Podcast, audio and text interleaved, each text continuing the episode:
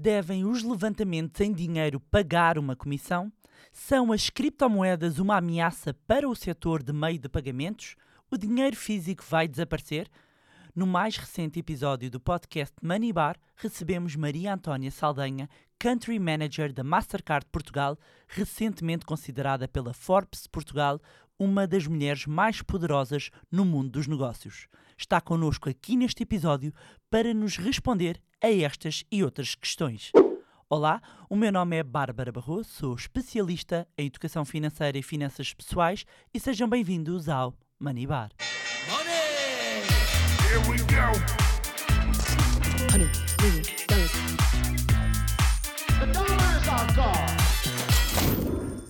É atualmente Country Manager da Mastercard de Portugal. Tem mais de 20 anos de experiência e conhecimento da indústria de pagamentos e serviços em Portugal. Foi diretora sénior da CIPS, processadora de pagamentos que gera a rede multibanco. Durante a sua carreira foi responsável pela criação do programa de inovação da CIPS, o primeiro programa de aceleração de pagamentos e fintech em Portugal. Formada em Relações Internacionais pela Universidade Lusíada de Lisboa, tem também um mestrado executivo em gestão de marketing pelo IDEG e dois programas executivos de transformação digital e gestão avançada na Universidade Católica. Tenho o prazer de ter comigo Maria Antónia Saldanha. Olá, Bárbara, obrigada. Olá, como é que estás? Estás bem? Estou, estou. Então, estou aqui contigo no Money Bar. Como é que eu não Que podia bom. estar satisfeita? É um prazer, é um prazer ter-te aqui. E para quem não te conhece, apesar desta apresentação aqui eh, do- muito sumária, muito sumária de, de quem és tu, eu perguntava-te para explicares um pouco quem é Maria Antónia Saldanha e contares um bocadinho aqui do teu percurso. Ahm, então, a Maria Antónia é uma pessoa com vontade de fazer muitas coisas. E eu acho que isso foi aquilo que imprimiu ah, ah, decisões que eu fui fazendo ao longo da carreira e os passos que eu fui dando ao longo da carreira. Ahm, eu passei por uma fase que eu creio que alguns jovens passam sobre indecisão, o que é que eu vou fazer. Ah, na altura, Relações Internacionais pareceu-me uma oportunidade incrível, porque era, no fundo, permitir-me viajar e passar a maior parte do tempo ah, lá fora. Tenho ah, que admitir que eu tinha alguma ingenuidade sobre o que eram relações internacionais em 1992, portanto, há há 30 anos. Ahm, de facto, o, país também não estava preparado para carreiras de relações internacionais fora da- do mundo diplomático e, portanto, naquela altura fiquei ah, sem perceber para que caminho ia. Curiosamente, fruto das amizades, acabo por enverdar na área de consultoria de comunicação. Tive a sorte de estar em consultoras de comunicação internacionais com marcas incríveis, ah, nomeadamente internacionais, como a Kellogg's, que me abrem o mundo e começo a perceber que a consultoria de comunicação era extremamente importante para a gestão de uma empresa. De facto temos a gestão da empresa e temos um conjunto de indicadores que são obrigatórios, mas se descurarmos o tema da gestão da comunicação, podemos, no fundo, ter uma crise, apesar de termos uma empresa com um produto muito bom. E, portanto, fui valorizando esse conhecimento, razão, aliás, pela qual ah, depois ingressei no meu segundo curso, numa, numa nova licenciatura de, de Marketing e, e Publicidade, no então INP.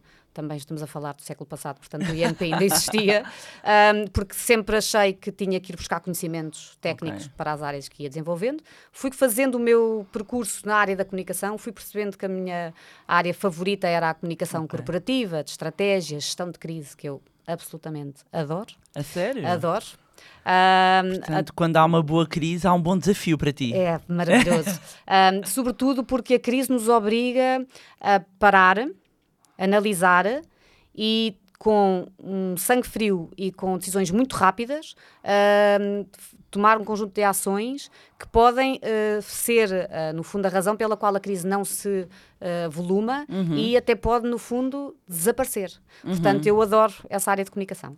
Portanto, fui enverdando um bocadinho pela comunicação corporativa, que me leva a conhecer na altura o professor Vitor Bento, que me convida para eh, ir para a Cibes eh, criar, no fundo, uma área de comunicação estratégica, corporativa. A Cibes estava numa ocasião eh, de um grande desafio também, portanto, o começo do mundo CEPA, Sim. E o mundo CEPA era um mundo muito novo para uma Explicar empresa. para quem não sabe o que é, que é CEPA. CEPA. Ahm, CEPA é o Sistema Europeu de Pagamentos Uhum. e que, no fundo, visa. Portanto, no fundo, a Comissão Europeia tinha uma missão de harmonizar os sistemas de pagamentos Uhum. na, na Europa, não só na Europa, mas também na zona euro. Portanto, Uhum. no fundo, a zona ah, euro é diferente da, da Comissão Europeia dos, dos membros e a zona CEPA ainda é mais ah, alargada do que, do que a zona euro.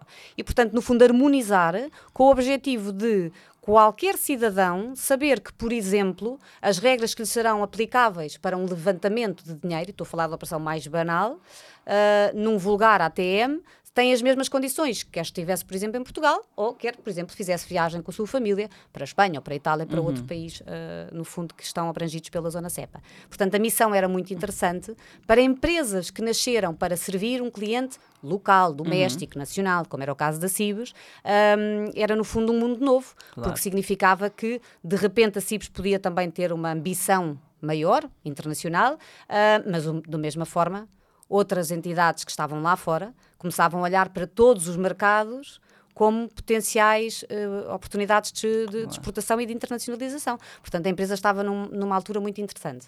E hum, era impossível não aceitar, era um super desafio. E foi quando eu acabo por ficar mais eh, embrenhada nisto do mundo dos pagamentos Ok. que na ocasião, portanto, eu estive na, na CIB cerca de 15 anos ah, e no início da CEP eu posso-vos dizer que o tema dos pagamentos não era todo sexy. Pois. Era muito chato era muito regulatório. Hum, era muito complexo de explicar, não se percebiam quais eram os intervenientes no sistema. Muitas vezes até não se percebia porque é que havia tantos intervenientes no sistema. Quando, por exemplo, se eu quiser fazer um pagamento a um comerciante, porque é que eu não faço diretamente o pagamento ao comerciante? Porque é que tem que haver outras entidades no, no processo que fazem com que esse pagamento se torne real. Portanto, este próprio sistema tinha que ser explicado e é também aí que eu descubro que havia tanto por fazer, por exemplo, com os jornalistas, que eram um- um- uma audiência com quem eu adorava trabalhar e que foi espetacular porque me permitiu troca de experiências, Ahm, mas o facto da CIBS estar de facto num momento de grande mudança, de permitir-se olhar para fora, permitir olhar também para aquilo que fazia com uma, uma vertente mais internacional e também mais de, de sofisticação ah, para estar ao nível do- do- dos seus potenciais competidores europeus. E foram uns anos incríveis de aprendizagem ah, e que me permitiram ter este know-how sobre o sistema, sobre os intervenientes, mas também sobre as, as características de alguma idiosincrasia que Portugal tem face a outros países da Europa. Como por exemplo. O facto de existir uma CIBS, que na verdade foi criada quando os bancos eram nacionalizados, portanto estamos a falar de 83, ahm, para criar uma infraestrutura comum, para no fundo permitir que Portugal tivesse um, um salto qualitativo de inovação, mas que na verdade ah, não teve o mesmo, digamos, a mesma evolução que teve outros mercados, onde ahm, todos os sistemas são globais e internacionais. Ou seja, nós na verdade temos um sistema ah, extremamente ah, inovador, mas que está só desenhado para o mercado doméstico. Ou seja, nós temos produtos ótimos, mas que estão sempre fechados. Isso é um entrave à inovação? é um entrave à inovação no sentido de olharmos para alguns setores, e vou dar o exemplo do- de, um- de uma notícia que saiu agora muito recente, a semana passada, em que pela primeira vez podemos usar no metro um cartão contactless. Como é que é possível que estamos a falar de 2023 e por causa das Jornadas Mundiais da Juventude tenhamos tido a possibilidade de finalmente ter um sistema de metro que está aberto a qualquer pessoa. E quando eu digo qualquer pessoa, não estamos a falar só dos estrangeiros. Nós temos eh, inúmeros eh, cartões eh, internacionais em Portugal que não podiam passar no metro se hum, não fosse esta novidade, porque tinham que estar associados ao sistema doméstico. Portanto, se não fossem um cartão com a marca multibanco, não funcionavam. Portanto, hum, não faz muito sentido num, num mundo tão global como o que vivemos hoje. Achas que já não faz sentido haver a CIPs? Não, nada disso. Eu acho que a CIBS continua a ser uma aceleradora de, de- do ecossistema de pagamentos. Ahm, é, digamos, é a forma de como é que as empresas hoje devem olhar para os mercados e os mercados hoje são cada vez mais abertos. Globais. Não só de colaboração e não só, e como digo, a, a notícia que saiu do, do, do Metropolitano agora na semana passada, até teve outra marca em grande destaque. Não é por isso que eu não estou aqui a destacar a novidade, porque é uma novidade que serve todos. E é esse aqui o pormenor. É inovação que seja aberta, inovação que seja global. Vocês, os players todos, costumam se sentar à mesa Não, habitualmente. alguns fóruns, alguns fóruns Sim. promovem, o, por exemplo, o Fórum de Pagamentos que o Banco de Portugal promove, é no fundo para conversar sobre ah, situações que vão beneficiar todo o ecossistema. O Contactless foi um, do- um dos bons exemplos. Temas também da segurança no e-commerce é um ótimo exemplo. Portanto, o Banco de Portugal cria esses fóruns onde são colocados temas à partida que são importantes para todo o ecossistema e onde são convidados todos os intervenientes, desde eh, os sistemas de pagamento, onde a Mastercard se inclui, mas podemos estar a falar dos retalhistas, que naturalmente são uma parte interessada, representantes dos consumidores, ah, representantes das entidades financeiras e bancárias, portanto, no fundo, todos os intervenientes que se juntam e concordam que há ali um tema que é importante para todos Uhum. um, e que todos, no fundo, unindo uh, as suas ideias, podemos definir uma forma comum de lá chegar e trabalhamos em conjunto para isso, independentemente de, e felizmente, no mercado aberto estamos todos a concorrer e cada um faz por, por si para ganhar os seus clientes. Voltando aqui à tua carreira, estavas então na CIBS e recebes o desafio para ir para a Mastercard. Na verdade, eu durante a pandemia saio da CIBS por decisão Ok, própria. Ok. Ah, entendi que o meu projeto CIBS tinha ah, concluído. Ah, tive um orgulho imenso e tenho imensos ah, casos de sucesso na, na CIBS, de- dos quais, sem, sem ah, pudor, me orgulho. De facto, a própria marca Multibanco hoje está enraizada na vida de toda a gente.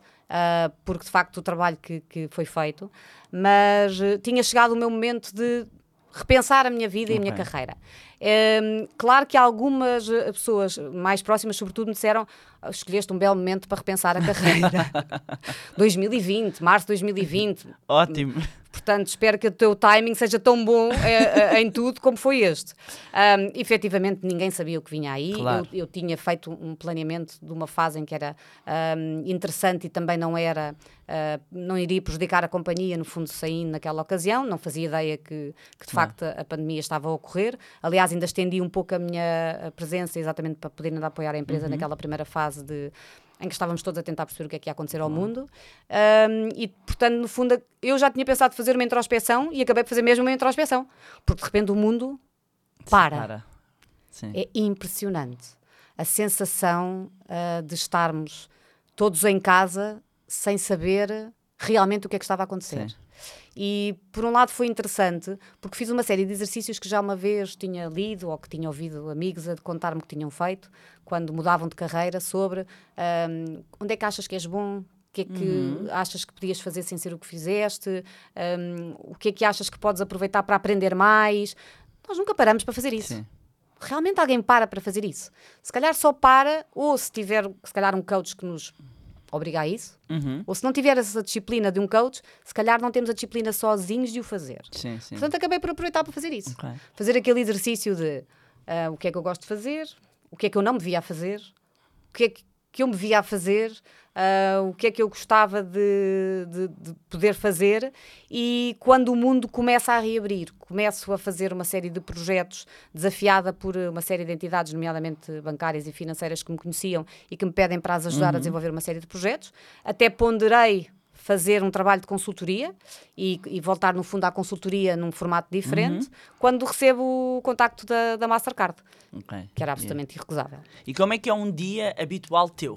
O que é que faz uma country manager da Mastercard Portugal? Como é que é um dia teu? Bom, o- os dias são muito diferentes, dependendo se são dias com mais intervenções externas, por exemplo, muitas reuniões com clientes, ah, ou se são dias mais dedicados a acompanhar a equipa. Eu gosto de chegar cedo ao escritório, tipicamente sete e meia, mas sou madrugadora, sempre fui, Ok. portanto não tem a ver com, com a Mastercard. Gosto de estar cedo no escritório, gosto da minha rotina. A única refeição que eu nunca salto é o pequeno almoço. Portanto, gosto da minha rotina, do meu pequeno almoço, a ler as notícias e aqueles minutos são só meus. Um, e depois, normalmente, tento olhar para a agenda e perceber quais são os temas prioritários. Porque eu sei que se eu não fizer isso naquela altura, vai-me acontecer qualquer coisa, passado pouco tempo, em que, digamos, a rotina começa a instalar-se e acontecem chamadas ou e-mails ou a equipa que bate à porta e aconteceu alguma coisa imprevista. E, portanto, se eu não me organizar mentalmente, eu gosto de me organizar mentalmente. Eu organizo tudo o que posso mentalmente primeiro. Ah, o meu treino desportivo, eu preparo ao domingo à noite. Portanto, eu, eu gosto de o organização. planeamento para ti é uma chave importante. É, eu gosto de organização e gosto de planeamento. Não, não fico preocupada Uhum. se o planeamento de repente foi todo para o lixo. Uhum. mas eu sentir que eu fiz a minha parte do- do- da organização e do planeamento dá-me conforto. Ok. E o que é que mais gostas na tua área?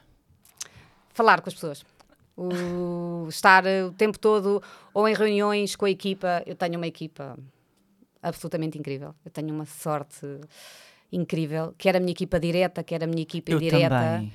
É verdade. Sabes que é uma das coisas Sim. que hum, as- muita gente pergunta: ah, o que é que te dá alegria no trabalho? Ou porque é que gostas de ir para o escritório? Eu estava desejosa de ir para o escritório cada vez mais, ah, sobretudo nos dias em que eu sei que a equipa está mais no escritório, porque como todos nós Uhum. Sim. temos uns dias em que podemos ah, escolher ficar mais em casa e outros dias em que estamos Uhum. mais no escritório, porque eu gosto de estar com as pessoas. De facto, gosto. Gosto de estar com clientes, gosto de almoçar com as pessoas, gosto de eh, trocar ideias, mesmo quando às vezes os temas são tensos, e temos muitas vezes temas tensos, ah, sérios, complicados, eu gosto do contacto com as pessoas. E, se possível, sempre cara a cara. Ok. Gosto de resolver as coisas cara a cara. É muito comum, eu recebo chamadas, É hoje em dia é recebo nas SMS. calls, nos zooms e nos teams É- desta vida. Mas mesmo num formato em que não podemos estar frente a frente, Uhum. se alguém me mandar uma mensagem, quase sempre, se eu posso, eu respondo por, por telefone. Uhum. Eu gosto de falar. Eu, eu posso escrever, eu posso mandar uma mensagem, mas eu gosto de falar. A comunicação continua a ser um ponto fundamental, não é? E acho que é, é o que nos, Sim, é o que nos dif- diferencia Sim, de- sim, dos animais. É uma comunicação ah, falada, não é? Portanto, em vez de ser só visual, é, é este contacto, é o olharmos a nos olhos. A proximidade é Para totalmente mim, diferente. faz toda a diferença. E quando tu olhas assim para a tua carreira, há- qual é para ti um momento memorável que tu mais destacas? Assim, um momento que tu dizes. Eu diria que hum, o facto de ter sido convidada por uma pessoa como o professor Vitor Bento, Uhum. que já na altura, obviamente, eu reputava como uma pessoa extremamente inteligente, me convidar para hum, podermos juntar à equipa hum, que estava, a portanto, já, já estava na CIBS, mas estava a reorganizar a sua equipa, porque estava numa fase em que ia deixar de ter a presidência da Unicre e da CIBS, portanto, ele, ele acumulava ambas as funções, ia se dedicar apenas a uma companhia, portanto, ia se dedicar apenas à, à CIBS, e ter, no fundo, um convite para me juntar a ele e numa fase ainda por cima tão decisiva para a CIBS. Uhum. A Cibes é uma empresa hum, emblemática em Portugal. Claro. Sim, sim, Portanto, é obviamente, eu acho que foi, eh, foi muito bom eu ter tido aquela coragem, e digo coragem porque eu não escondo, não tenho pudor nenhum em dizer, que aceito o convite, mas depois, quando estou a regressar a casa, venho no carro a pensar assim: bem, eu tenho mesmo que ser capaz de fazer isto bem. Porque a responsabilidade é enorme. Ou seja, ah, nunca fui daquelas pessoas com uma autoconfiança brutal em que qualquer coisa que me convidassem eu dizia assim: ah, isto é. Walk in the park. Não. Não. Ah, Vou-me preparar muito bem. Lembro-me que passei os primeiros meses ah, a estudar os detalhes dos detalhes. Ah, mais de metade do meu primeiro ano na CIPS passei todas as passagens da produção na companhia. As passagens da produção é um momento muito importante na companhia, É porque é, é. quando, no fundo, de madrugada de segunda-feira, as equipas, agora os sistemas mudaram, mas naquela ocasião, portanto, estamos a falar há 15 anos, era quando, nas, nas madrugadas de segunda-feira, eram colocadas atualizações no sistema e, portanto, a equipa estava em permanência a trabalhar naquela madrugada, portanto, tipicamente entrava-se à meia-noite de segunda-feira até terminar por volta das seis, e era naquelas madrugadas que se faziam atualizações muito importantes ao sistema e em que se incorporava no sistema ou novidades ou melhorias, e hum, a equipa estava em permanência nessas madrugadas sempre a trabalhar. E eu sentar-me hum, com eles, hum, na altura à miúda, como, como eles chamavam, e estar com pessoas com um conhecimento e uma capacidade absolutamente incrível. A, a- a- a equipa de, de- de- de origem da CIBS é absolutamente extraordinária, ao nível do melhor que se faz no mundo. E estar com eles ali na- no, no nervosinho, na ansiedade, na, na emoção de- de- das passagens da produção, porque eu sentia que eu tinha que beber o máximo de conhecimento para depois poder ser o melhor possível também na minha função. E, e qual é que é o momento, eh, ou seja, de falha, de fracasso, que foi mais relevante para ti, que retiraste mais a aprendizagem? Tens assim alguma falha preferida? Eu acho que eu não, eu não tenho uma falha preferida. Ahm, eu acho que há muitos momentos em que eu sinto que podíamos ter feito as coisas de forma diferente, ou que eu podia ter feito as coisas de forma diferente, ou que eh, estávamos à frente do tempo e se calhar às vezes aquela comunicação podia não ter sido a mais correta para aquele momento.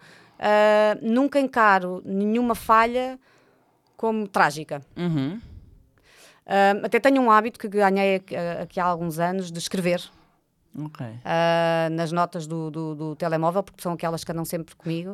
Ahm, coisas que eu achava que devia ter feito melhor ou que devia ter feito diferente. Para pelo menos me lembrar delas se alguma vez uma situação equivalente ocorresse. ok. Não recordo de, de, de nenhum erro ah, gritante. Ou, e, como- e não é que não os tenha feito, naturalmente Sim. que os fizemos e, e todos nós Mas cometemos erros assim. mas não me marcou. Sobretudo porque eu não olho para os erros como um momento de pôr-me em causa. Uhum. É, bolas. Eu podia ter feito isto melhor, deixa-me cá, mas é tomar já a nota que é para aprender, Uhum. para melhorar para a próxima. E se não trabalhasses nesta área, que outra área poderias trabalhar? Hum, facílimo. Tudo o que seja ação social É. hum, era, era o meu sonho. O meu sonho é ter possibilidade de, quando não precisar de hum, trabalhar para gerir o meu orçamento, portanto, ou seja, eu sou dependente do meu rendimento, com muito orgulho. Ah, não tenho rendimentos ah, que não sejam os que eu produzo. No dia que eu não precise de estar tão preocupada com o que produzo para gerir o meu orçamento, possa dedicar o meu tempo ah, praticamente por inteiro a ações de hum, voluntariado e sociais. Porque É. são as coisas mais eh, incríveis para mim. São os momentos que me preenchem de uma forma que eu não consigo explicar. Uhum. Ahm, trabalho de voluntariado é, é espetacular. Se tivesses que destacar assim um livro que tu achas que toda a gente devia ler, Uh. qual é que seria? Sou péssima nestas coisas, sabes? É? Sim, porque eu acho Ou um que livro pelo menos que te marcou porque eu acho que os livros, eu tenho imensos livros que me marcaram, mas depende das, das, das aço- Ok. da- da- do tempo da vida. Uhum. Um e, que te recordes por algum motivo. e que, e que às vezes são livros que podem não ser assim eh, grandes obras eh, literárias ou podem ser livros que de facto naquele momento estão-nos a abrir os olhos para alguma coisa. Ahm, eu recordo-me que li uh, Porque os sinos dobram muito tarde. Uhum. Uh, muito tarde, ou seja, porque eu tenho ideia que são livros que se lê ma- mais cedo na, na, na nossa nunca li. maturidade, mas eu recomendo. Pronto, vou ler. Um, e, é, e foi um livro que de repente um, marcou porque me voltou a fazer pensar na humanidade e como é que as pessoas se ligam e como é que os sentimentos fazem falta. Um bocadinho voltar ao básico de. Maldas, nós somos pessoas. Uhum. Um, eu, tenho a dizer que não considero um defeito, mas é uma característica minha, sou muito chorona, um, e me emocionar muito com os livros. Uh, ou o livro me fazer ficar muito zangada, ou me fazer ficar muito eh, triste. Um, Lembro-me que, que quando li o, o Sputnik, por exemplo, fiquei triste durante muitos dias. Um, foi um livro que eu adorei e foi um livro que me deixou ficar triste durante imensos dias. Absorves tudo. Mas é engraçado se me disserem assim: ah, mas então não lias? Se fosse... Não, claro que lia, porque ainda bem que eu experimentei aquela em- emoção. Ahm, portanto, eu não acho que haja um livro. Eu acho que há livros, Uhum. há épocas ahm, e há momentos para tudo. Claro. O único ensinamento que se calhar eu partilhava em vez de um livro era um ensinamento que eu me oferecia a mim mesma há aqui há alguns tempos. Já não me obriga a ler um livro que não estou a gostar.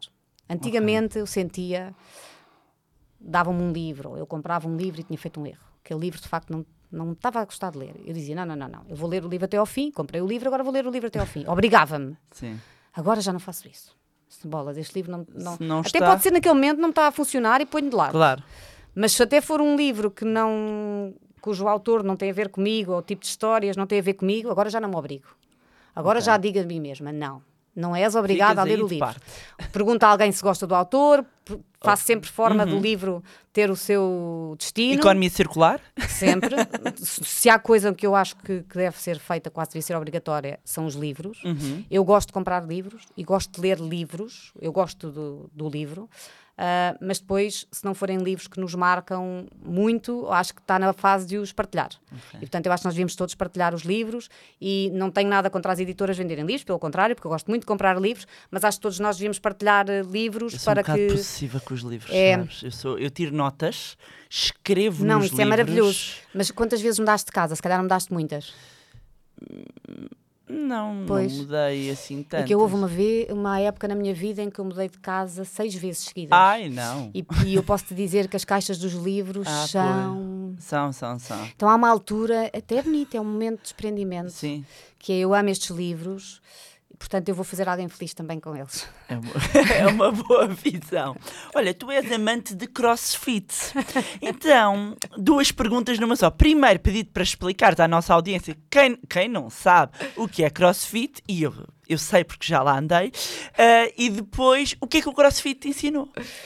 Então, o crossfit é treino funcional feito para qualquer pessoa, portanto, é um tipo de desporto que é feito com ou com o peso do nosso corpo ou com alguns acessórios de peso, uh, no fundo, aquilo que se chamam uh, kettlebells ou, ou- ou pesos uh, como conhecidos no- nos ginásios.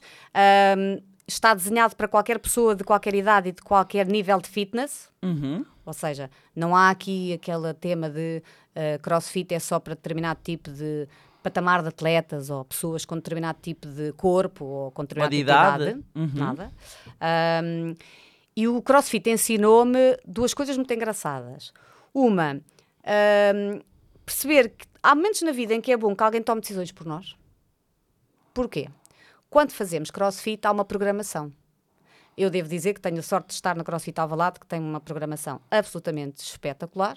E a programação é feita por alguém que estudou para isso e que pensa toda a nossa semana. O luxo que é eu ter um momento da minha vida, que não sou eu que tenho que organizar, planear, decidir. Alguém pensou tudo por mim e organizou tudo por mim e a única coisa que eu tenho que fazer é comparecer e, porque sou organizada e porque de facto gosto, vejo a programação antecipadamente e tento perceber, ok, vai ter corda, tenho que ter a corda comigo, vai ter muita corrida, então vou levar estes ténis que são melhores para correr. Portanto, faço essa organização, mas de resto, deixe-me levar. Ok. Não há melhor sensação deixar-me levar. Mas como na verdade sei que estou a ser levada por alguém muito bom, muito profissional, eu levo, deixo-me levar com, com muito prazer.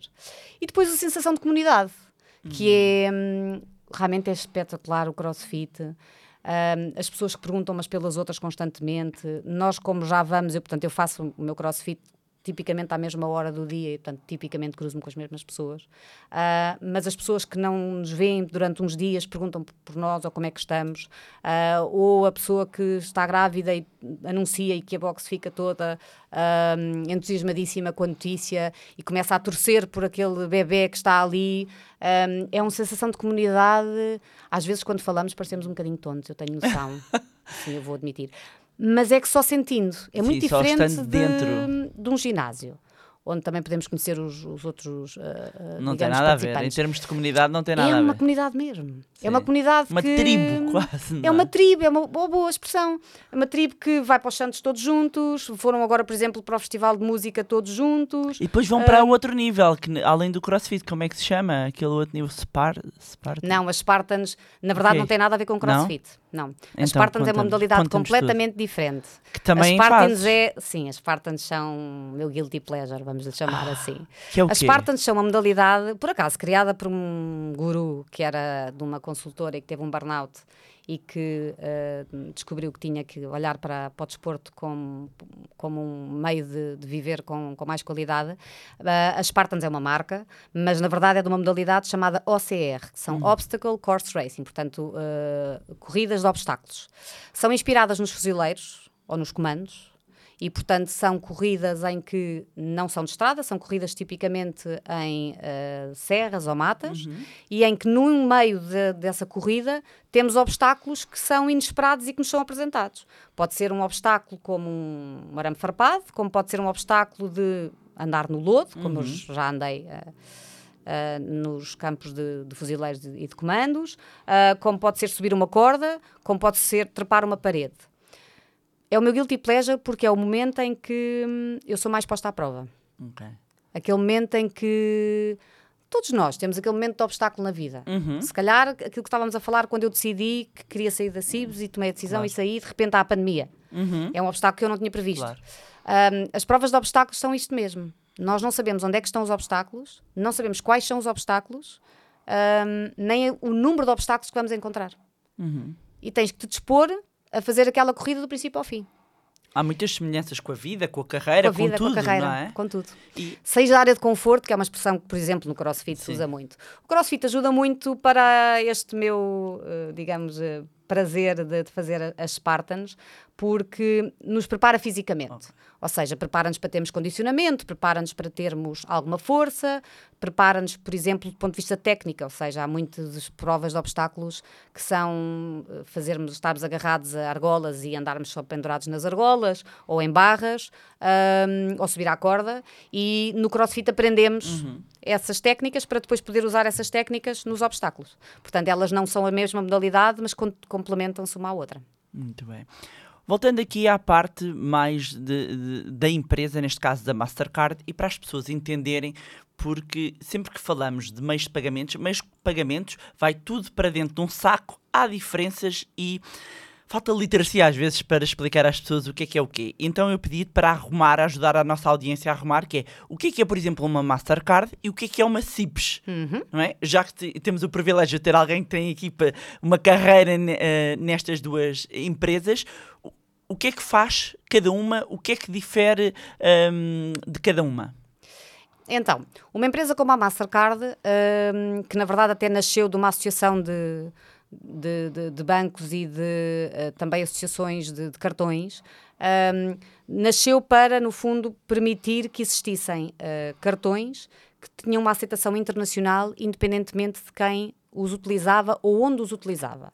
Como regras e, conju- e conjunto de hum, estruturas que são iguais aquilo de que falávamos. Portanto, quando nós temos um cartão Mastercard, nós sabermos que pelo facto de termos um cartão Mastercard, nos permite andar por qualquer país no mundo, onde virmos aquele logotipo, sabemos que o cartão é aceito. E o que é que significa ser aceito? Significa que eu, quando pego no meu cartão e vou a uma loja ou a um restaurante e paguei, o comerciante recebeu o, dinheiro que, que tem direito e eu tive o dinheiro do- da minha conta retirado.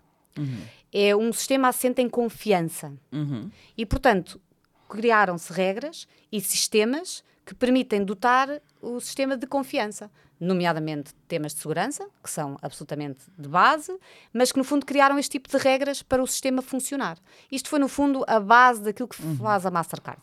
Claro que a Mastercard, hum, como, como uma empresa internacional, vem a evoluir muito e a querer prestar outro tipo de serviços que acabam por ser complementares.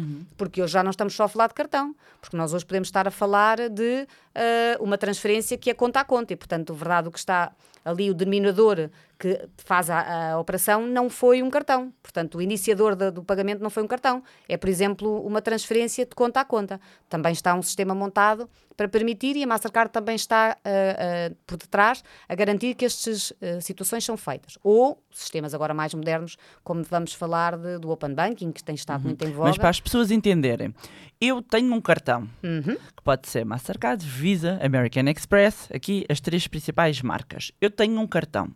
Eu vou ali à mercearia, vou aqui ao shopping que é aqui perto. Vou fazer uma compra. Quem é que são as entidades? Ou seja, Quem é que está no intervalo? Faz-me o, o caminho. per- o caminho. Ok. O caminho. Portanto, eu tenho um cartão que é de um banco. Ok. Ou de uma Ok. entidade financeira. Ou de uma Porque entidade há muitas entidades que Sim. não são bancos e que também emitem cartões. Sim, sim. a sim, Revolut, sim. por exemplo, quando começou a emitir Sim, cartões, sim, sim, ah, o Universo, uh, quando emite cartões, e não são entidades, o Mas vamos Revolut para um agora é banco, que se calhar para a maioria das pessoas É o mais comum. O mais comum. Portanto, nós abrimos uma Eu conta e, aliás, conta no recebemos banco um- A, não interessa qual é o banco. Exatamente. Portanto, aliás, é uma, é uma situação típica. Portanto, nós abrimos uma conta e o primeiro instrumento que recebemos para movimentar o dinheiro da nossa conta é um cartão. cartão. E pegamos nesse cartão e vamos fazer um pagamento a um comerciante. No que nós não vemos, mas está no meio, é um processador, que é a função pri- primordial da CIPS. O processador é a entidade que assegura que aquela ah, transação é verificada no banco, no saldo ah, ah, da conta daquele cliente, para verificar que aquele saldo permite fazer aquela compra e dá o ok a dizer que a transação pode ser feita. Ok. Ou, por exemplo, que vê se o cartão não está numa lista negra. Se, por exemplo, não foi um cartão roubado. E também diz, cartão ok, pode avançar com, com o pagamento. Ou se, por exemplo, o PIN que está a ser introduzido está correto. Porque se não estiver correto, a compra também não é realizada. Portanto, este processador está, no fundo, a assegurar este sistema.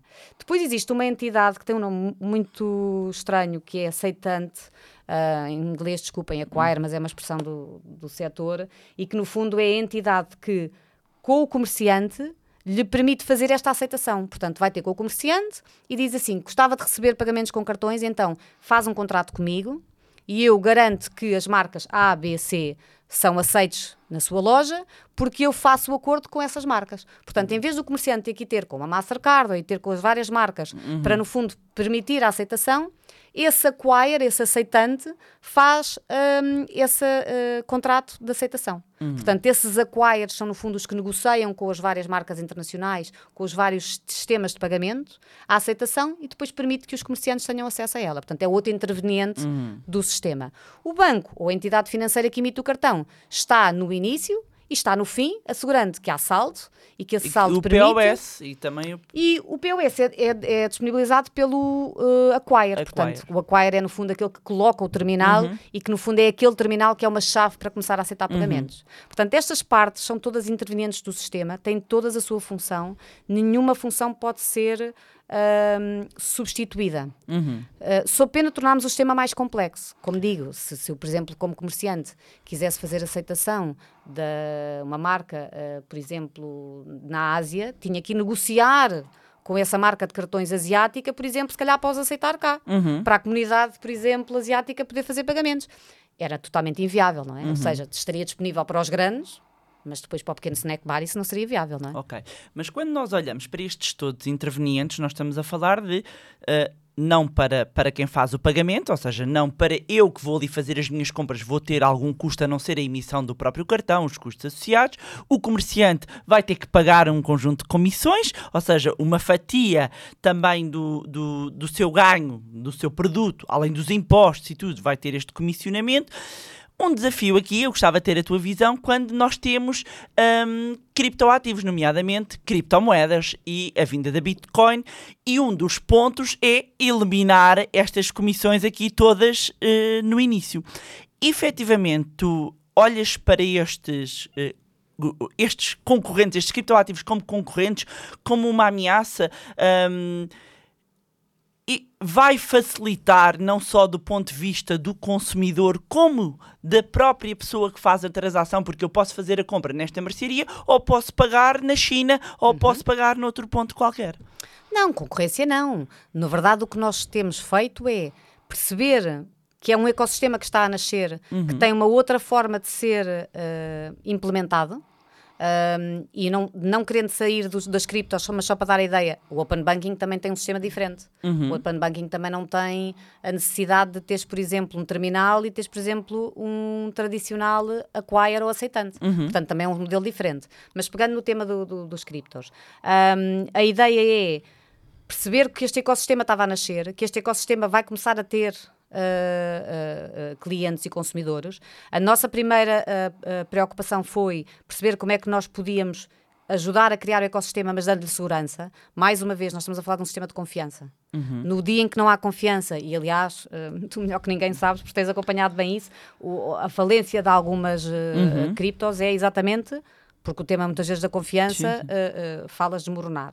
Uh, portanto, primeiro assegurar Também já temas- tivemos no setor financeiro Muitos casos eh, desses. muitos casos, Muitos- muitos casos da desses. confiança afetada É e que verdade. todo o ecossistema é É afetado. afetado, é afetado, sem dúvida. Razão pela qual nós todos temos um- uma participação responsável e ativa no todo o ecossistema. Uhum. E, portanto, se tivermos clientes que querem usar as suas criptos, criámos vários modelos de utilização. Até para converter, por exemplo, ah, ah, clientes que querem fazer a conversão para stablecoins, ah, nós só trabalhamos neste momento com stablecoins, é, é- é por uma razão muito Trabalham, lógica. ou seja, eh, no fundo, criámos é- sistemas que permitem que os clientes, se quiserem fazer a conversão das suas moedas para cripto, por exemplo, para moedas como o euro, o possam fazer para fazer as suas aquisições ou para as suas transações e o, e o, E o o mesmo inverso. o inverso. Também damos oportunidade às entidades financeiras e bancárias de terem sistemas para proteger ah, os seus consumidores ah, nestas situações,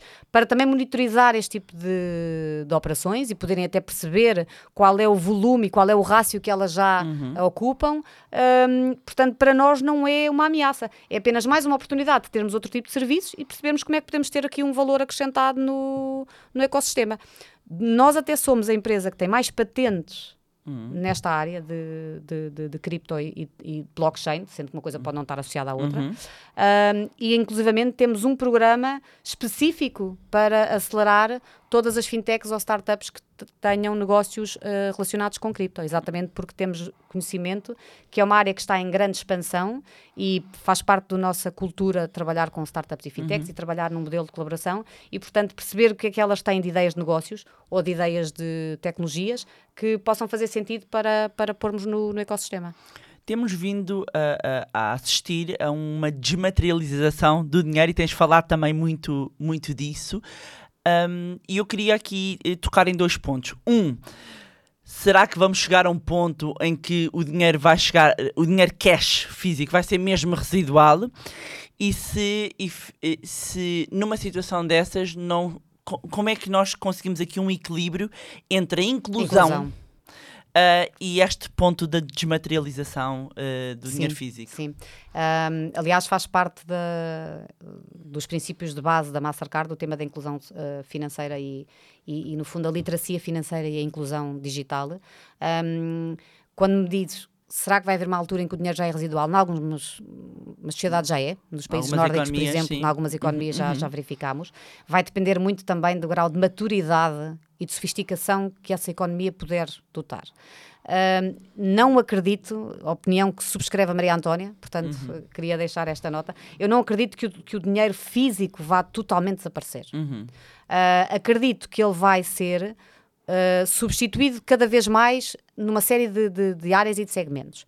Eu, por exemplo, também sou apologista, e até falava sobre isto agora há relativamente pouco tempo, que quando nós gerimos o nosso orçamento apenas com métodos digitais versus o sistema de levantar dinheiro, por exemplo, todas as semanas e depois ir pagando em dinheiro, eu, por exemplo, acho que quando nós fazemos pagamentos em dinheiro perdemos mais controle do que quando fazemos os pagamentos digitais. Se houver uma família que, por exemplo, queira ter um orçamento e gerir um orçamento, eu tenho, a- a- a- para mim, da opinião que é muito mais eficiente gerir um orçamento quando fazemos todos os pagamentos digitais, porque podemos ir controlando e monitorizando onde é que estamos Uhum. a consumir, do que quando fazemos um levantamento e acabamos por não nos lembrar exatamente o, o que é que Sim, aconteceu se ao não há dinheiro. esse registro, se não há. Sim, mas algumas pessoas dizem, ah, mas eu se levantar 100 euros por semana, eu sei que só tenho aquilo, só posso gastar aquilo. Eu disse, sim, mas é que eu às vezes pergunto, tu consegues te lembrar exatamente de todos os locais onde o usaste. Ao passo que se tu o fizeres com um pagamento digital, tu tens o, O- rastreamento disso. O que nós temos da nossa experiência do lado do Money Lab é que de- depende muito da, da classe, Ah. é- da classe onde a pessoa está, ou Claro. seja, quanto a pessoa ganha, basicamente. Claro. Ah, um, efetivamente sentimos A disponibilidade financeira que também tem que para. tem imenso impacto, Claro, não é? claro. Ah, ah, porque efetivamente quando vamos para franjas que ganham menos ah, e sejam jovens, famílias de classe, não é, é classe baixa, não estou a falar de classe média, classe baixa, ou ah, ah, idosos que fazem. Há aqui muitas coisas atrás, além de fazer uma gestão diária, há umas rotinas que são importantes ah, em determinadas idades. Mas é a única forma, não tem literacia, não Sim. tem nem digital, nem financeira e não têm capacidade de pensar ao mês. Vão pensando ao dia quase, não é? Claro. À, à semana. Não, infelizmente, aliás, quando, Quando nós vamos para notícias classe das média, pensões, classe média alta, aí já é mais fácil haver um descontrole. E, e- e o facto das pessoas às vezes até terem subscrições que nem sequer sabem, Ah, porque não olham, não, não, não olham para um extrato. Pois é, sim. Não sabem ler um extrato também, parece-me que, que acontece. Mas, aliás, quando nós vemos as notícias, que ainda saíram agora também recentemente, sobre o valor médio das pensões, ficamos a pensar como é que algumas pessoas uh, vivem. Provavelmente não Sim. vivem, sobrevivem. Sim. Entre medicamentos e alimentação e custos Sim, de habitação, Várias Ah. pessoas, e reportagens mostram isso, de pessoas com mais idade a abdicarem de medicação porque o dinheiro não chega para tudo. Não é? Exatamente. Quer dizer, isto é, isto é um, um, É um flagelo, claramente. Uma área que também, eh, infelizmente, tem vindo, ou seja, uma sub-área relacionada com sistemas de meio de pagamento que tem também sido, e pegando a expressão flagelo, são as burlas e as fraudes. As burlas e as fraudes, infelizmente. sobretudo a engenharia social, que são as mais uh, E trágicas. da tua experiência, e se há pessoa que neste país tem experiência, é deixar-nos dicas, sinais de alerta, aquelas coisas que para ti, para quem está no ecossistema, é plenamente normal e pensa, mas como é que a pessoa caiu? Mas para quem nos está a ver, para mandar àquele amigo, àquela amiga que acha que é normal receber aquela mensagem, aquele e-mail, eh, aqui situações e ao mesmo tempo histórias que tu conheças que pensas, bem, isto é super caricato, nunca pensei, porque, por um lado, hum, eu acho que acontece, é quase uma dicotomia. Por um lado, há coisas muito sofisticadas e, por outro, já se perdeu a vergonha, já é, não é? É. Ah, eu diria que ah, ah, uma primeira dica que eu deixava é desconfiar de ah, mensagens que esteja a receber de uma entidade com quem até pode ter um serviço contratado, mas que não é costume receber. Por exemplo, nós todos temos os nossos contratos ou da água, ou da luz ou do gás. E, portanto, estamos habituados a ter um conjunto de comunicações bastante simples, provavelmente é se calhar uma vez por mês, a dizer está a receber a sua fatura ou este mês vai receber ah, o valor de X para ser debitado na sua conta. Se naquele mês tivermos mais mensagens do nosso fornecedor, na verdade é um fornecedor nosso, portanto Claro. não estou a estranhar, mas se recebermos mais mensagens que não é costume, suspeite. Porquê é que eu estou a receber estas mensagens se eu não costumo receber? E em vez de atuar perante aquela mensagem, não ig- ignorar os contactos que estiverem naquela mensagem, ou o link que estiver naquela mensagem, e fazer um contacto regular pelo telefone geral. Vamos supor que eu tenho meu fornecedor de eletricidade e ele me decide mandar um link a dizer ahm, por favor carregue no link porque se pode ter acesso a uma campanha especial que pensámos para si. Suspeite. Eu vou ligar, mas é para o número geral e dizer assim: olha, eu recebi um SMS vosso a dizer que há uma campanha para mim, ah, pode-me confirmar. É, é só suspeitar. Sim. Portanto, a primeira, digamos, alerta que eu diria é não ah, cairmos no erro do imediatismo, que é o clicar. Ou recebi uma SMS, ai meu Deus, ou ah, ah, a sua conta está bloqueada, por favor, clique neste link para desbloquear. Calma! A conta está bloqueada porquê? Ai, e há uma também eh, muito frequente que já recebi que é na alfândega. Que as coisas para Tem uma faz encomenda, porque as pessoas agora fazem muitas encomendas online. estão presas Duvide. alfândega. Duvide. Ou seja, há obviamente algumas mensagens dessas que podem ter eh, Fundo de verdade. fundo de verdade e podem ser legítimas. Mas a primeira reação que eu peço é Haver um Duvide. alerta. Não é? não du- olhe para a mensagem e diga: bom, não sei se é verdade ou não, mas eu em vez de usar o contacto que está aqui, eu vou fazer um contacto geral. Uhum. Às vezes ajuda simplesmente ir ao site dessa companhia. E isto é uma coisa que eu aproveito para deixar alerta a todas as empresas, todas. Usem as redes sociais e usem os vossos sites para, se souberem que há uma campanha particular que está a ser feita ahm, de fraude com a vossa marca, aproveitem as redes sociais e, as- e os sites esclarecer. para pôr logo uma mensagem a dizer ahm, a nossa marca está a ser usada de forma fraudulenta para uma campanha de, eh, de fraude. Por favor, não veja o S- não diga ao SMS receber, porque não fomos nós que enviámos. Porque se, se calhar a pessoa, quando entra na rede social e vê logo esta mensagem, diz assim: Olha, eu, eu, esta mensagem é essa. Ok. Basta a pessoa fica logo alerta. E, e é tão fácil fazer isto. Se me perguntarem, bolas, mas acontece muitas vezes. É verdade. Sim. Mas isto faz Porque parte da hoje em vida. dia, eh, deixando a comunicação em tantos pontos, recebemos muitas mensagens, não é? Muitos É verdade. pontos de comunicação. Mas é Isto- mais fácil se a empresa por- gerir por a sua comunicação Sim. e, portanto, garante que a mensagem que está a dar ao seu cliente está eh, feita por si, para evitar que o cliente siga uma mensagem que, na verdade, é fraudulenta. Uhum. Quanto maior eh, é a reputação da, da empresa, quanto maior é a reputação e a marca da empresa, mais ela está eh, eh, vulnerável para campanhas de fraude. Uhum. Quanto mais importante é a marca, mais óbvia é Claro. para um grupo de criminosos se apoderar dela para fazer comunicações. Sim. Por alguma razão, na altura dos nossos impostos, ou na altura, por exemplo, do pagamento de, de alguns pagamentos regulares, como por exemplo o IMI, a autoridade tributária é usada para campanhas fraudulentas, ou porque estamos numa altura, por exemplo, de Ou Natal. quando usamos novas tecnologias, estou a pensar por causa da CIBS, que infelizmente ah, ah, já foi várias vezes alvo, não a CIBS em si, como é óbvio, não é?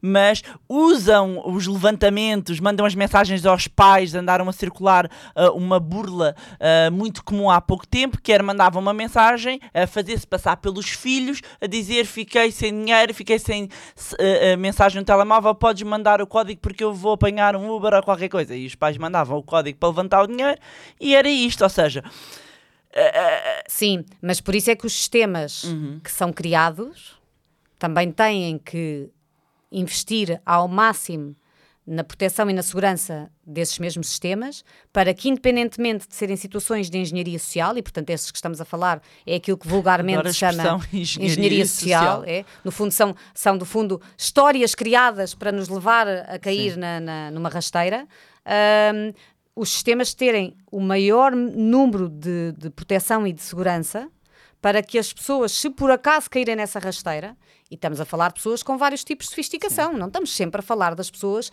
que são as menos cultas que caem. Nós Não, temos não, pessoas não. de todos os patamares a cair. Sim, sim. Ah, Nas compras também nos serem- OLX desta vida, tudo. É. Aliás, deixo uma nota, uh, porque soube de um caso há pouco tempo uh, e até vinha a falar uh, sobre ele uh, ao telefone com uma amiga. Por exemplo, se tiverem que fazer um pagamento, agora estamos no verão, está outra vez as burlas das casas. Não façam transferência. A transferência não se reverte. É um instrumento de pagamento que foi desenhado para não ser reversível. O que é que isto significa? Ele não pode ser reversível? Pode, mas só quando o destinatário aceita reverter a transferência. Ou seja, se eu te fizer uma transferência com um IBAN e me enganar a escrever o teu IBAN, a pessoa que recebeu a minha transferência errada ou aceita devolver-me o dinheiro ou se não aceitar eu perdi o meu dinheiro. Ok. Portanto, se tiverem que fazer um pagamento de uma, uma casa de férias ou se tiverem a fazer algum pagamento, não usem um método de transferência. Usem um método de cartão. O cartão tem sistemas de segurança e sistemas de devolução que foram desenhados para isso. Independentemente de ser débito ou crédito. Exatamente.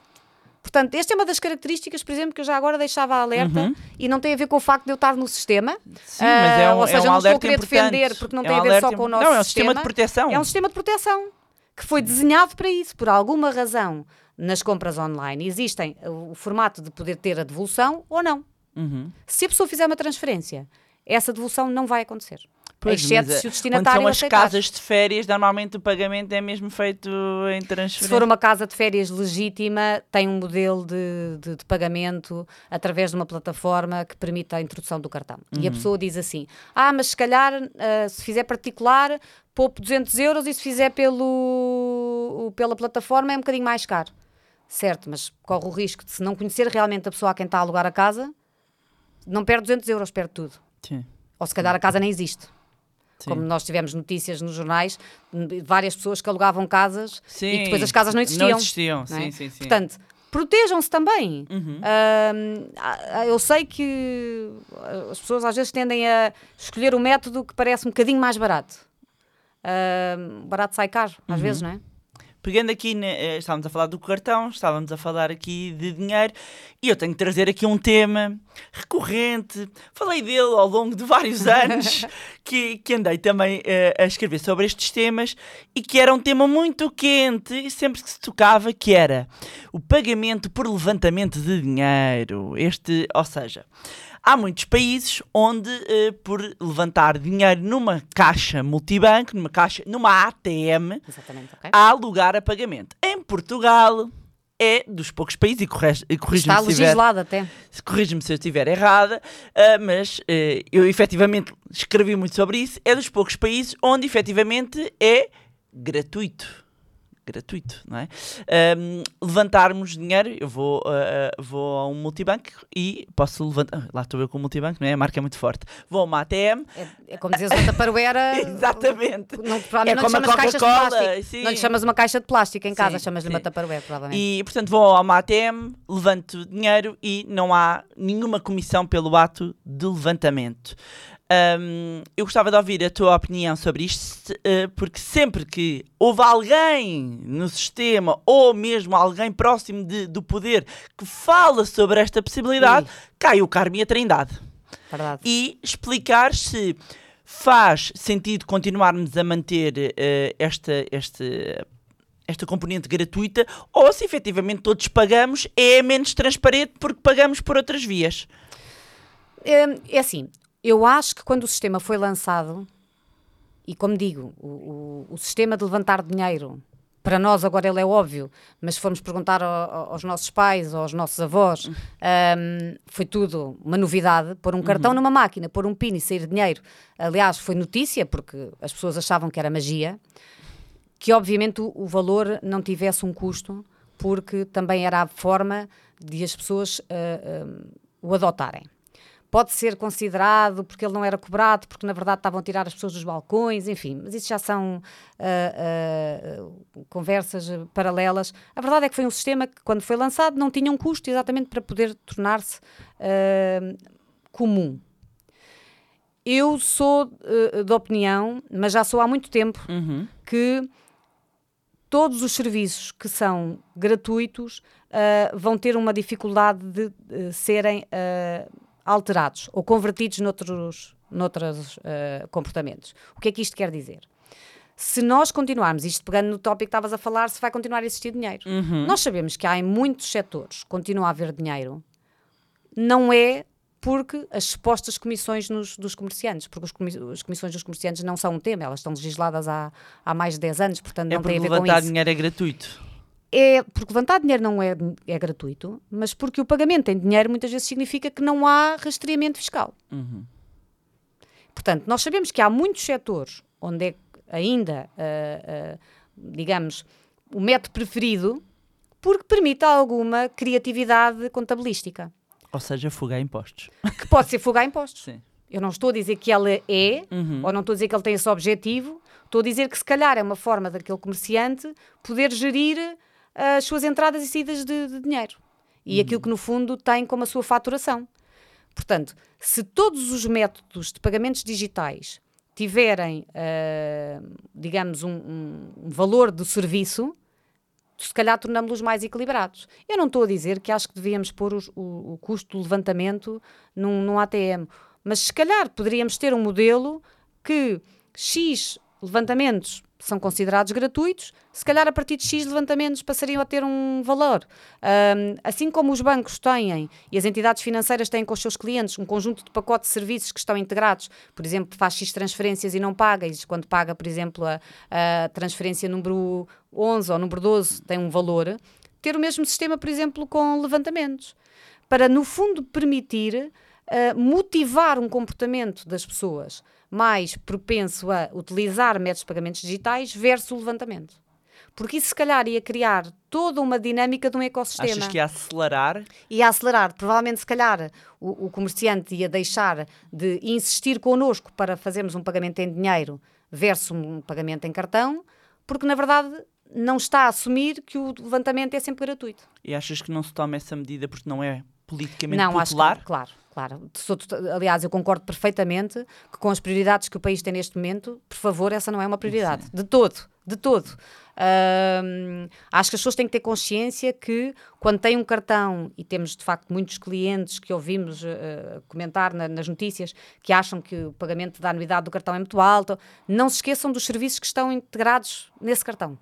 Este serviço que, por exemplo, falei, se fizer uma compra e, e, por exemplo, cair numa burla, tem direito a ter uma reversão. Ah, ter uma segurança de, se, por exemplo, quando usa o seu cartão, tem um, tem um seguro associado ao cartão. Há um conjunto de serviços que estão associados ao cartão que têm um valor e esse valor tem um preço. Uhum. Eu, ah, assim como o comerciante, o comerciante para aceitar um pagamento de cartão é um serviço, portanto, e esse serviço tem um preço. Claro que hoje em dia, felizmente, o mercado é 100% aberto, portanto, toda a gente pode procurar o preço que for melhor para si e procurar o conjunto de serviços que for melhor para si. Mas todos os serviços merecem ter um preço. O nosso trabalho tem um valor. Se o nosso trabalho tem valor, porque é que nós achamos que o trabalho de outras coisas não há de ter valor? Não é? Ou seja, a economia funciona assim. Podemos dizer é muito alto ou muito baixo. Bom, mas graças a Deus por isso é que existe abertura no mercado. Vamos à procura do serviço que for melhor para nós, assim como hoje, desde o sistema de eletricidade ao sistema da televisão que temos em casa, não é? Ah, devemos procurar o que melhor serve o nosso orçamento e o nosso propósito. Portanto, se a pessoa sentir que tem um- um- um- uma relação com uma entidade financeira que não é a melhor para si, felizmente não falta escolha para, para encontrar uma que funcione melhor para si. És uma mulher à frente de uma ah, empresa do setor financeiro. E é inevitável, sempre que eu tenho mulheres, perguntar ah, qual é que é a visão que têm sobre as cotas ah, ah, na- nas lideranças. Ah, vamos chegar a algum momento em que só contratamos pelo talento ou as cotas são um mal necessário? Eu, eu sou a favor de que as cotas são não são um mal necessário, são um bem necessário ainda. Ahm, não temos cotas só para as mulheres. Temos cotas, por exemplo, para ah, outros tipos de comunidades, ah, pessoas com mobilidade condicionada ou com algum tipo de deficiência, também há cotas. Ou seja, enquanto a sociedade não souber equilibrar-se sozinha, ajuda a ter alguma regulação a ajudar. Eu não sou a favor de sociedades ultra-reguladas, pelo contrário, Ahm, nada disso, mas efetivamente para algumas ahm, idiosincrasias poderem ser melhoradas ou corrigidas, ainda é preciso apoio da regulação. Eu acredito que o mundo está a dar a volta e que vai haver uma geração em que as cotas vão se tornar eh, desnecessárias, quase que obsoletas. Mas eu hoje acho que ainda são precisas. Este tema do talento também tem muito que se lhe diga. Porque era a mesma coisa que me dizeres que todas as administrações masculinas são 100% de talento. Não são. Eu Portanto, posso terminar essa A verdade é, ah, mas vamos pôr uma mulher, mas que ela não seja muito talentosa. Sim, mas se calhar Não, mas lá um homem que não era ponto- muito talentoso. Exatamente, mas o meu ponto é exatamente chegarmos a um ponto em que, seja qual for a composição da administração, elas estejam lá por talento. As pessoas estejam Mas, por talento. mas o que eu acho que também temos que espicaçar, ou seja, Uhum. se me perguntares, eu acho que o problema não é a cota. Eu acho que o problema é, temos é que espicaçar mais mulheres, e nomeadamente as novas gerações que estão a aparecer, a serem absolutamente incríveis e terem ambição de quererem mais. Porque se Achas tiverem que essa a- ambição, elas vão chegar a esses lugares por, por, por mérito e por ambição. A ambição é que também tem que ser alimentada. E Achas eu que creio mulheres que não não, têm a não mesma têm o ambição? mesmo patamar de ambição. Ou melhor, o rácio de mulheres ambiciosas é muito inferior ao rácio de homens ambiciosos. Eu creio que isto tem a ver com todos os temas culturais e, e tu já exploraste imensas vezes esses temas, até do ponto de vista de equilíbrio de géneros. Uhum. Os homens olham para um anúncio e preenchem três características e concorrem porque estão super confiantes. Uma mulher, se não preencher 11 características das 10, não concorre, porque Até acha, nos aumentos. portanto, nos aumentos. Portanto, A mulher fica à espera do verdade. reconhecimento e o homem, homem tem chega-se à tipicamente mais frente. autoestima, é mais autoconfiante do que uma mulher. Isto do ponto de vista geral. claro, Geral, estamos a falar, porque geral. cada pessoa é uma pessoa. E por isso é que temos mulheres extraordinárias em empresas incríveis e elas chegaram lá por mérito. Portanto, o Mas que eu também é estou a querer importante dizer, o role model. Ou o que eu seja, creio é que é como importante tu. é criarmos este, esta ideia de ambição. uhum. Temos que ter mais mulheres com ambição. Se tivermos mais mulheres com ambição, elas vão trabalhar para chegar a sítios. Uhum. E, portanto, elas vão chegar lá por mérito. Se me disseres, ah, mas não chegou por mérito, chegou por cota. Mas olha, espetacular, porque ela, ela é incrível, ainda bem que ela lá chegou. Uhum. E isso vai começar a ser alimentado. Mas nós tivemos as sociedades durante muito tempo desenhadas de homens para homens. Era normal que houvesse este desequilíbrio. Agora já não. Uhum. Agora as mulheres têm todas as capacidades. Está mais do que provado de que não há nada que uma mulher não possa fazer que o homem não faça. Diferente, Uhum. felizmente. Por isso é que eu não gosto de dizer que há igualdade de géneros, gosto de dizer que há equilíbrio de géneros. Uhum. Não somos iguais, ainda bem, olhamos para as coisas de forma diferente. Mas podemos fazer tudo exatamente o que eles fazem. A diferença é que nós também nos sentimos confiantes para isso. Uhum. E termos ambição, querermos mais. Se tivermos mais mulheres a quererem mais, eu não tenho dúvidas nenhumas que vai haver um dia em que o co- a cota Uhum. se tornou desnecessária. E se tu fosses primeira-ministra e tivesses que eh, escolher assim, tivesses poder, obviamente, de decisão, que medida é que tu tomavas ou que medidas é que tu achas que deviam vir agora para, aí, para cima da mesa consideras importantes, independentemente seja que era for? Olha, eu acho que um conjunto de medidas que proporcionassem ahm, exatamente este equilíbrio de, de géneros que te contava e que, por exemplo, nos países nórdicos já, já existem algumas, portanto não estou a inventar nada. São, são exercícios que já foram feitos. Ah, na Mastercard, por exemplo, nós temos isso. Na mesma função, uma mulher e um homem ganham exatamente o mesmo. Ganham exatamente o mesmo. Não há qualquer diferenciação de género. Licença de maternidade e licença de paternidade são exatamente iguais. Ora, aqui está uma regulação que podia acontecer já. A licença de maternidade e de paternidade serem exatamente iguais. Uhum. Que é para deixarmos de ter aquele eh, eh, tema de que ah, contratar uma mulher versus contratar um homem, porque ela depois tem está, está grávida, vai de licença de maternidade e eu fico sem ela cinco meses. Se ele for pai, também ficas sem, sem ele cinco meses. E agora? E é obrigatório. Pequenas alterações que vão fazer com que haja igualdade no acesso e nas oportunidades. Para que nós não sejamos logo colocadas a. a- a- e, e- nós somos de uma geração, e eu senti isso quando, quando estava no início de carreira, que por ser mulher e em numa determinada fase da vida era um bocadinho olhada como, pois, ela está naquela fase, provavelmente de casa, depois tem filhos, depois não vem trabalhar. Sim. Então e o homem joga a bola e parte o joelho e depois fica um mês e meio em casa a curar o joelho. Isso ninguém pensa? Sim, mas isso até, a até a é- própria mulher muitas vezes tem isto na cabeça Na em termos de cabeça. carreira. Mas por isso, se tu criares legislação Sim. a este nível, e se tu também criares legislação, e atenção que eu sou totalmente contra o Estado se imiscuir na gestão privada das empresas, mas criar regulação que permita que as empresas privadas que não têm estes temas nas suas prioridades, porque felizmente já temos muitas empresas que têm estes temas nas suas prioridades e já os fazem, se, se terem que o começar a, a- a- a- atuar desta maneira. Não fazer uma contratação discriminando o género A versus o género B, por, por exemplo, por causa da maternidade. Portanto, seriam algumas das, das medidas que eu tomaria de forma imediata para permitir criar igualdade de oportunidades. E então, no início dos processos, as coisas já são equilibradas. Sim, já se parte da mesma base. Antes de terminarmos, e estamos quase a terminar, nós temos aqui o chamado um quick quiz, em que temos aqui um conjunto de perguntas relacionadas aqui com parte financeira ou com dinheiro. E eu, estás pronta? Vou começar então. O que é que compraste? uma campainha. Pois é, uma campainha. Isso, Maria Antônia, para a próxima tenho que arranjar uma campainha. o que é que compraste com o primeiro ordenado? Um carro. Um carro. Calma, calma. Portanto, Poupaste? quando tive o meu primeiro trabalho remunerado, que me senti confiante, ah, fiz um crédito para comprar um automóvel. Muito bem. Qual foi o melhor investimento que já fizeste? Ux, essa sou péssima. Não, mas pode ser qualquer coisa. Ah, eu acho que o melhor investimento que eu faço sempre são viagens, o que é que eu tenho de dizer? Maravilha. Qual foi o pior investimento que já fizeste? Uma casa. Ok. E o que tens sempre na carteira? Uma moedinha daquelas de plástico para pôr no carrinho do supermercado. E qual é que é o montante que te faria deixar de trabalhar? Não é o montante, é hum, a tranquilidade de saber que eu não preciso de depender do meu rendimento, como te tinha dito, Ok, para poder dedicar-me só a ações de voluntariado. muito bem. Qual é que é o hábito fora do comum ou coisa assim mais sui generis que tu gostas ou fazes? Hum, bolas, essa é difícil. Não sei, caramba, acho que não tenho assim nenhum, Nenhuma mania? Nada? nenhuma mania. Nada? Ai, que boring! Horror. nada? Assim? Acho que não tenho assim nenhuma mania.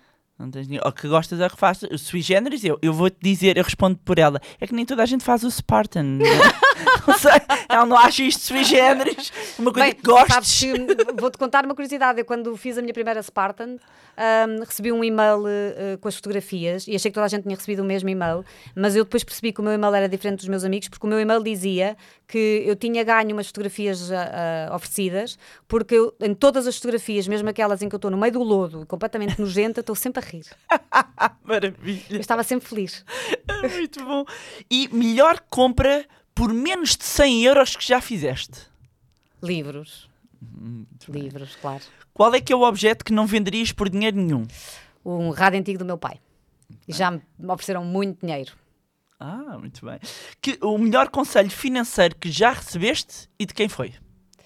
O melhor conselho financeiro foi diversifica. Ok, Diversifica. O máximo. Ok. Ah, e não foi de ninguém em particular. Ok. Foram de várias pessoas que, que, que tenho na família, mas que me disseram sempre: diversifica. Ah, ao máximo. Pensa sempre em diversificar. E eu acho que é um ótimo conselho. E qual é que era o conselho que darias a um jovem que está agora a entrar no mercado de trabalho? Começar a trabalhar na sua reforma.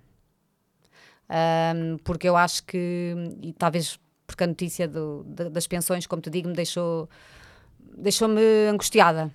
Perceber como é que uma pessoa trabalha a vida toda e depois eh, chega a uma determinada fase da vida e tem que escolher entre tomar um medicamento ou comer.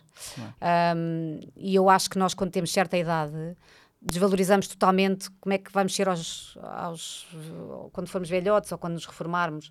Portanto, aquilo que eu diria, eu talvez tenha tido a sorte, porque a minha mãe me ensinou isso desde miúda, uh, e aqui passa, passa publicidade, porque era o banco Montepio, onde eu tinha as minhas poupanças e o meu, meu PPR, e, e a minha mãe me ensinou desde, desde que eu existo a ter o meu PPR, porque, como dizia, para um rainy day, ou seja, na verdade, se Deus quiser, vais ser ter muito sucesso e vais ser uma, uma profissional incrível. E eu tenho a sorte em minha casa da minha mãe ter ensinado tudo isso. E, hum, mas, mas pensa, ok, agora até estás ab- abonada, agora até sobra. Guarda, começa a pensar, poupa. Que é para um momento de, de, de- de susto ah, poderes ter ali o teu, o teu futuro salvaguardado. Portanto, eu diria a um jovem: ai, agora é tudo espetacular, não, não torres tudo. Aproveita a vida, viaja, passeia, aproveita a vida, mas faz o teu pé de meia já. Muito bem. Maria Antónia, passou a correr. Obrigada. Muito obrigada. Uh, acho que foi aqui uma oportunidade única, não só para te conhecermos um bocadinho melhor e falarmos aqui uh, de vários temas. Foi um prazer ter-te aqui. no Hum. Não, nosso obrigada eu. Antes de terminar, deixar aqui uma nota para a Masterclass Investir Agora. É 100% online, 100% gratuita e vai realizar-se no dia 5 de setembro às 21 horas. A única coisa que tem de fazer para garantir o seu lugar é inscrever-se no link que vai encontrar na descrição deste episódio. Se quer aprender a investir, se não sabe como começar, se quer preparar-se para o novo contexto que aí vem, então garanta já o seu lugar na Masterclass Investir Agora. Já sabe também que pode continuar a acompanhar-nos nas nossas redes sociais, Facebook, Instagram, LinkedIn, cujos links também vou deixar na descrição deste episódio, juntarem-se ao nosso grupo no Telegram e mais uma vez não se esquecerem de subscrever o podcast através da plataforma que estiverem a ouvir. Se gostaram do conteúdo e acham que vai ser útil a outras pessoas, partilhem, quanto a nós encontramos no próximo Money Bar. Here